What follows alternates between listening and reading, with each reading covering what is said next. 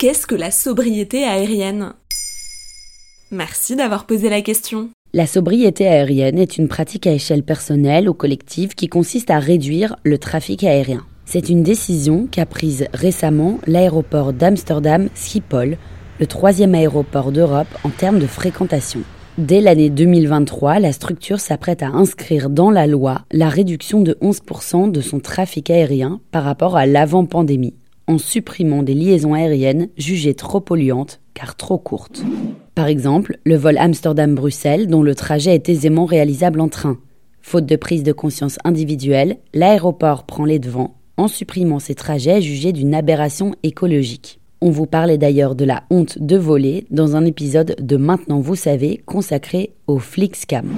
Rappelons qu'à l'échelle européenne, selon la Commission européenne, les transports représentaient en 2018 un cinquième des émissions de gaz à effet de serre.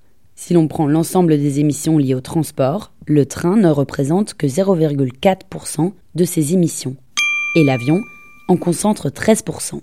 Selon l'Agence de l'environnement et de la maîtrise de l'énergie, l'impact de l'avion sur le climat est 200 fois supérieur à celui du TGV. Donc c'est une bonne nouvelle pour l'écologie.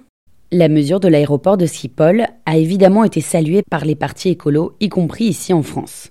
La décision fâche l'industrie aéronautique néerlandaise qui accuse l'aéroport d'avoir cédé au populisme écologique tout en affirmant travailler d'arrache-pied sur des projets d'aviation durable, comme avec l'avion à hydrogène par exemple. Pourtant, le projet s'inscrit dans son temps, car en 2021, la France, l'Autriche, l'Allemagne et la Suisse se sont engagés à coopérer pour relier 13 villes européennes par un train de nuit d'ici à 2025.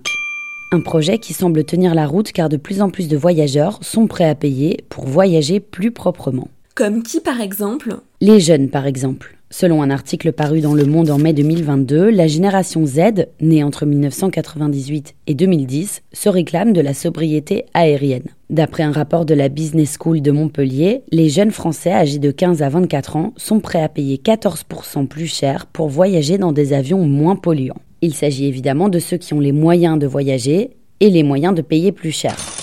Difficile de savoir en revanche si ce mouvement initié par la population et non par la politique peut avoir un impact sur l'offre aérienne et contraindre le secteur à se verdir. Tant que les compagnies aériennes vendront des billets d'avion comme des petits pains, elles n'auront peut-être pas besoin de proposer autre chose que des voyages polluants. Voilà ce qu'est la sobriété aérienne. Maintenant, vous savez, un podcast écrit et réalisé par Johanna Cincinnatis. Ce podcast est disponible sur toutes les plateformes audio et pour l'écouter sans publicité, rendez-vous sur la chaîne Bababam Plus d'Apple Podcast.